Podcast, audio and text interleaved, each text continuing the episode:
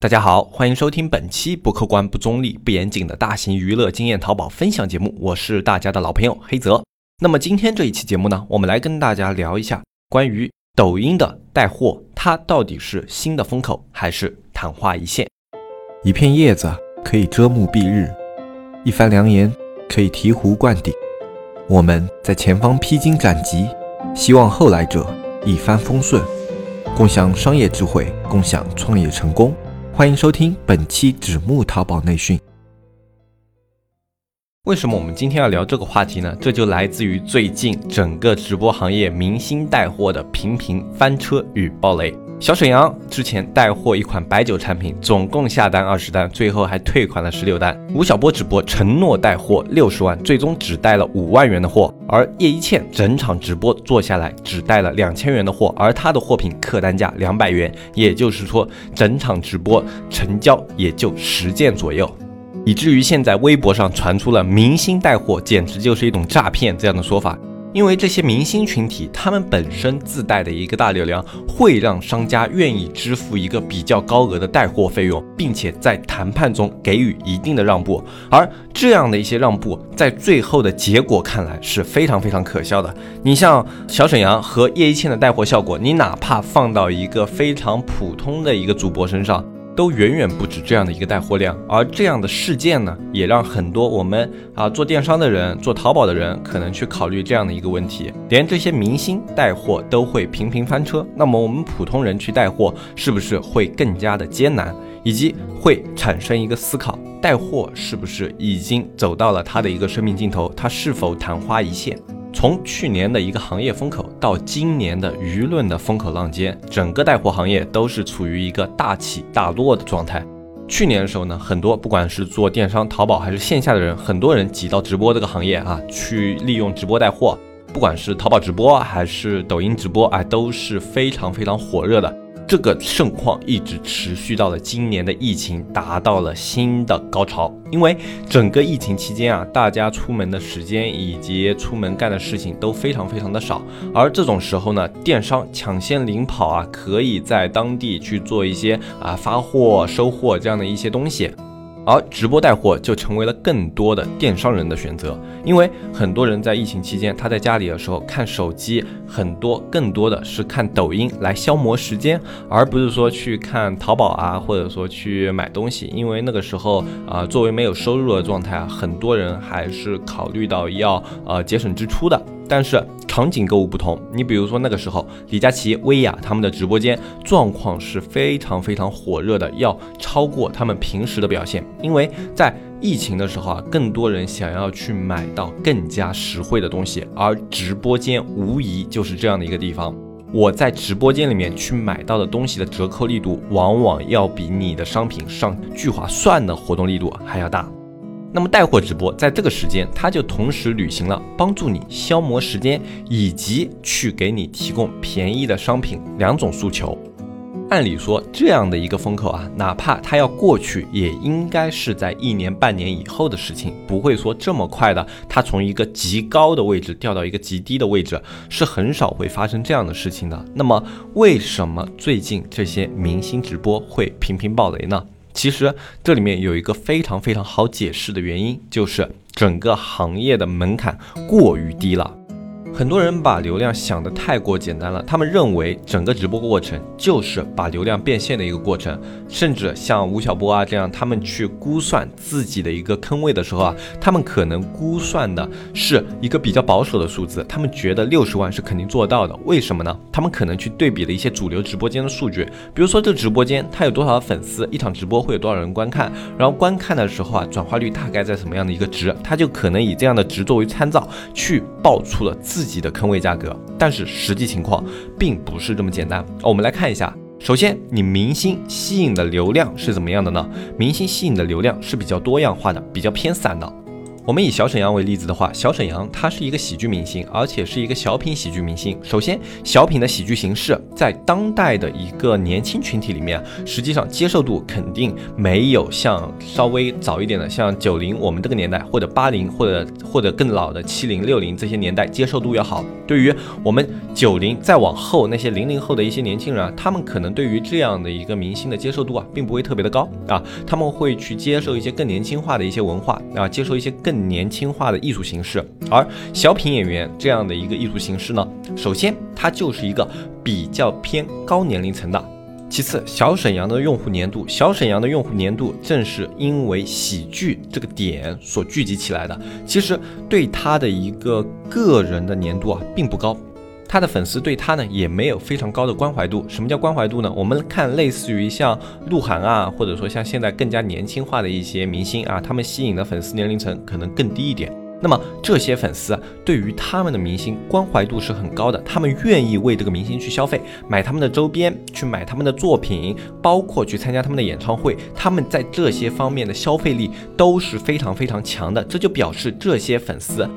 对他们所喜欢的明星会有极高的关怀度，愿意为这些明星去消费。这也是为什么你看，类似于像肯德基啊、可口可乐啊、百事啊这些啊，他们这些产品啊，更加愿意去请那些呃能够有粉丝关怀度的人来代言他们的商品，因为他们的粉丝会无关商品，仅仅因为这个明星就去买他们代言的产品，这样的代言是更加能够拉动消费力的。放到直播这个角度来说也一样，如果你去请那些粉丝本身具有关怀度的人来去办一场直播，哎，他们本来就可能感觉，哎，我自己的哥哥上了直播是吧？那么我哪怕为了哥哥的事业，我也要支持一下这个直播里面的东西，我可能能买的我都会买。那么大家再反过来思考一下，如果是像小沈阳这样的一些明星上了直播，那么会有啊大量的这种高关怀度的粉丝去为他的商品买单吗？会出现那种，哎呀，我的小沈阳哥哥上了直播，我要为了他的事业去买他代言的产品，支持他的事业啊，会有这样的粉丝吗？其实想一想就挺难的。而且我们更加不用说小沈阳，像他们这样的一些明星，他们的数据肯定是有掺水的成分的啊。我们作为一个电商人啊，在这个领域还是比较有发言权的。像他们这样的一个数据，肯定与真实数据偏差特别特别大的啊。这种东西一眼就可以看出来啊。像小沈阳这样的一个粉丝，他的一个粉丝量能够达到一千多万。呃，很难让人去相信，因为你看小沈阳的成名点，更多的还是因为春晚那个眼睛一闭一睁啊，一辈子就过去了。因为这样的一个点，它能够吸引到一千多万粉丝啊，那我觉得是比较离谱的，因为它后面并没有什么一些高质量的作品啊，也没有一个高频率的舞台展现，也没有参加过什么高知名度的综艺，都没有。那么他凭什么会有这么多的粉丝呢？其实简单思考一下的话，这个粉丝量掺假是很正常的一件事情。如果我是一个投货方啊，我像找淘宝客一样找到了他，然后我去问他，哎，为什么你有这么多粉丝啊？然后他说，哎，那因为我累积了这么多年就有这么多粉丝，是吧？像这种话的话，我是一个标点符号都不会信的。那么当然，暴雷失败不仅仅因为这两个点，如果仅仅是因为这两个点的话，他们其实失败可能并没有那么惨重。什么买二十单还要退十六单，总共卖出去四单。这已经算是直播事故了啊，非常严重的事故啊！如果但凡啊他们在货品挑选上正常一点的话，其实也不至于这么惨淡啊。像明星的话，他虽然有可能数据造假啊，虽然有可能他的粉丝关怀度不高，但是他的直播还是会有一定的基数流量的，就是他会有一些真实的观众会去看的，因为你毕竟是一个明星在直播嘛。就哪怕他对你只是一个路人粉，或者说对你感兴趣的那种粉丝，那你直播他会来瞄一眼啊。至少你的直播间比起一般正常的直播间来说，粉丝或者说用户可能进去的概率是要更高的。那这一点是明星的先天优势，但是这一点先天优势你不能浪费了。像小沈阳他们这种直播的话，哎，他去代言的商品其实大概率是没有经过精挑细选的，大概率就是哎货品方找到了他，跟他说你能不能带这款货。然后他的团队一看，哦，可以带，我们有粉丝量，我们有什么，是吧？你给我报价，然后价格给我，然后我去帮你带这个货啊，就非常的简单啊。两边的话，可能就是一个说能不能带，另外一个就是能带。但是真正的带货直播是不可能这样去做的，因为你去看李佳琦、薇娅他们的直播间，多看看的话，包括我们最近很火的罗老师直播间，也算是一个直播新军啊，刚刚进入直播行业，他们的直播都有一个非常非常共通的特点，就是。带货的产品，绝对绝对是经过精挑细选的，不是说你来找我我就带。他们的产品往往要满足这几个点：一个绝对低的折扣力度，另外一个品牌具有一定的产品力和知名度，第三个。我如果是推一个没有品牌力、知名度的一个商品的话，你的商品一定要在某方面有巨大的优势，可以作为卖点让我去呈现。在这些各种各样的条件的基础之下呢，还会加入各种的类似于直播节奏的把控，像多少个商品中间会穿插一个特价商品，然后包括多少个商品之后会有一些这种抢购的一些活动啊，什么什么的。就整个直播间节奏是会此起彼伏的，不是说非常平的，就是说我一直卖，一直卖，一直卖啊，不是这种感觉，是有起有伏的。就他们的直播的话，往往有预告啊，就是预告的时候，就今天的直播会有什么什么什么什么什么一个清单，然后本身你感兴趣的商品是吧？那么你就会自己勾一下。那么其次，中间有些特价的商品是大家都想抢一下的，再往后可能又有一些。感觉上好像不太有所谓，但是因为价格力度可以考虑买一下商品。I，就这样的商品，他们在直播里面会有一个规划，而且这个是在直播之前就完全规划好的。这是一场专业的直播应有的一个基本要去做的一个工作。很多这种明星直播，他们并没有做这样的事情，呃，包括之前格力啊、董明珠卖的直播也是没有的啊，就上来就卖，我就卖货，然后讲的也一塌糊涂，嗯，我只能用一塌糊涂形容董明珠的第一场直播啊，嗯，非常的不接地气，非常的不友好啊，非常的没有带货的吸引力，我一时想不出更多的词语去吐槽那一场直播啊，但是特别的无语。那一场直播我是看的，因为毕竟是一个企业家做直播嘛，我也想看一下企业家做直播会有什么效果。他们的力度是怎么怎么样的？啊，结果非常的失望啊！如果说本来我是想要去参考一个什么头部企业家办的直播应该具备哪些素质，拿着小笔记、小本子去看的这场这场直播的话，嗯，那么结局就是整场直播下来我一个字都没有记，然后最后在心里下了一个定论：啊，董明珠的这场格力直播是所有企业家带货里面失败的典型案例。直播这个行业啊，现在做到顶流的，它其实都是大团队运作的。他们的找货、谈货的那个团队，绝对绝对不简单。像罗老师背后的团队的话，一看就是跟李佳琦、薇娅他们这个团队处于同一水平线的。就他第一场直播，你就可以看出来，挑选的商品、直播的节奏，整个整个直播啊，虽然可能没有了罗老师以往的那种相声的味道，但是直播的节奏、商品把控都是非常非常到位的。那么，李佳琦、薇娅他们作为直播界的一个顶流，就不用说了，肯定是这个行业的标杆啊。那他们的这个直播是非常非常具有参考意义的。那对于像我们这样的一般人来说，哪怕我们在这些方面的工作做不到他们这么这么的一个专业啊，就是专业到那种啊每个细节都要去抠的这样的一个程度，一个没有这么多的人手，呃，另外一个没有那么大的资源啊，其次第三个也没有那么多的精力啊，去为了一场直播准备这么多，因为很多的一些我们淘宝人做电商啊，都是作为兼职嘛，就是我一边做淘宝一边去做直播，两点一起来做。那在这种情况下的话，我们肯定没有办法做到这些顶流直播这么。专业，但是这些工作依然要去做。货品的挑选要经过自己的深深思熟虑啊，要去考虑市场，考虑买家的一些需求点，包括你每次直播如果有成功的商品啊，给他圈个圈；失败的商品画个叉，然后去归纳这些商品的共同的特性特点，这些都是非常必要的一些基础工作啊。啊，像我们自己做直播的话，我们都会去考虑啊，这这些都是非常非常基础的东西。但是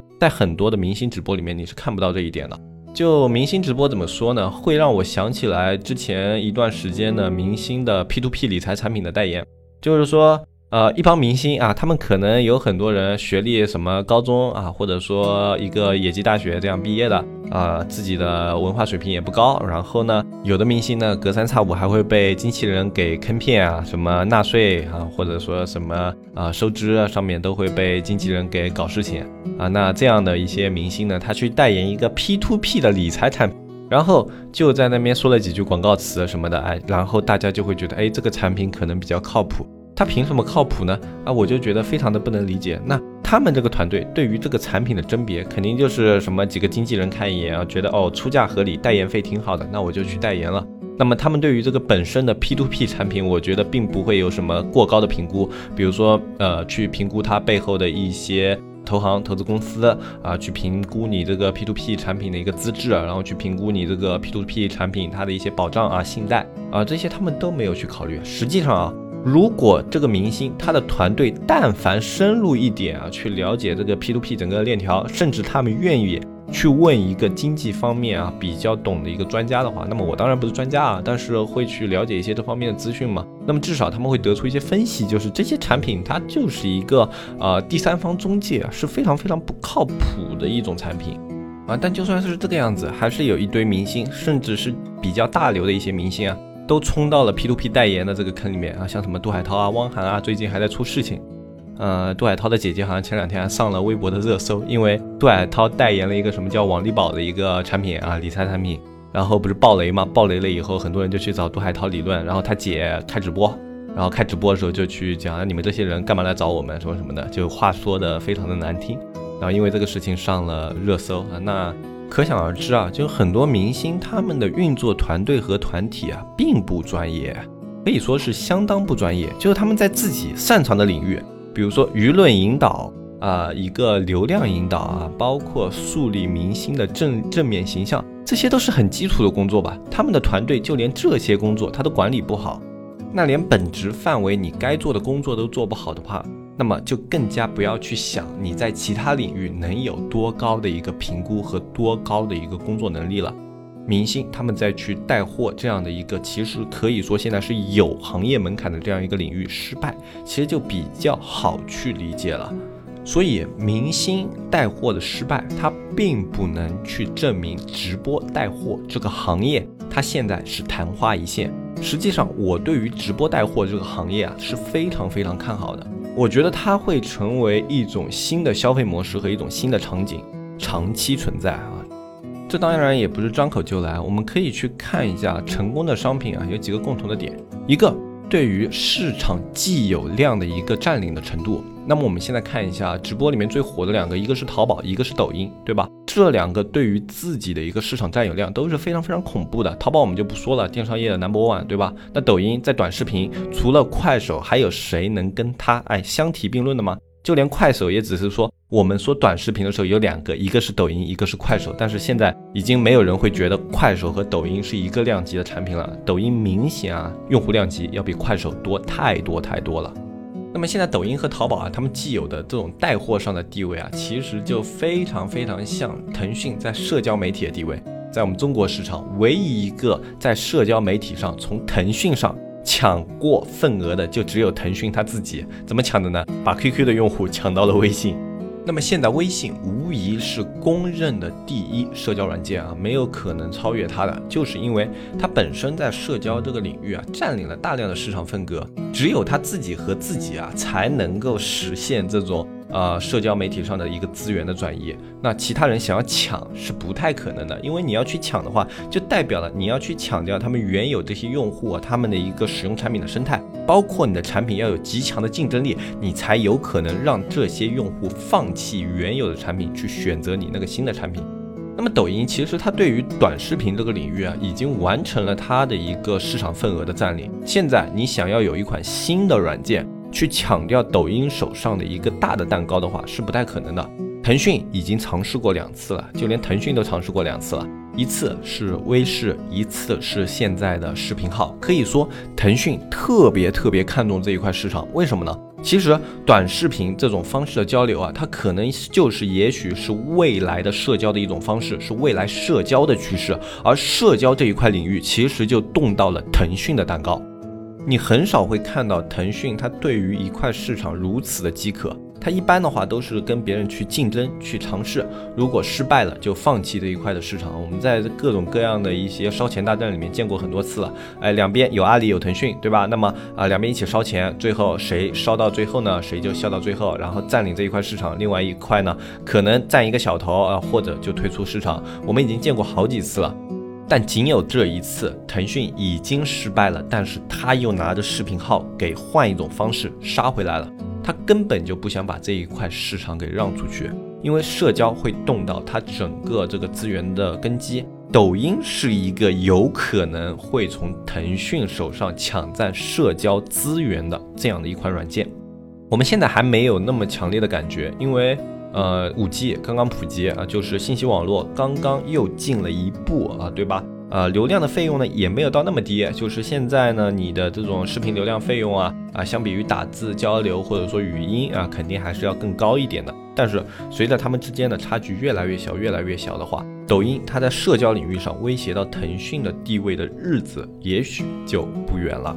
那从这我们就可以看出来，现在抖音占领的是一块非常非常有竞争力的市场，而且它已经占领成功了。那么在占领成功了以后，它衍生出来的一个带货，那么带货现在主要是抖音和淘宝嘛？那这两个它在带货领域都有独特的优势。淘宝本身是个卖货平台，所以它的带货领域的优势是它这上面的一些主播啊。或者说他的用户啊，买货需求强烈，主播的带货能力或者说带货的实力强。那抖音也一样，它也有自己的优势，用户打开率特别高，然后它的方式呈现更多样性啊，除了直播还有视频，对吧？然后用户也会愿意去看里面的一些内容，因为像抖音里面一些带货的内容的话啊，它会做的比较有意思，因为很多是内容创作者嘛，他们的带货也是偏内容创作的。所以他们的带货的视频里面的一些细节，一些呃这种剧情性啊会更好，会让人更加有欲望看下去啊，会相比淘宝那些带货呢，抖音的带货更像是广告啊，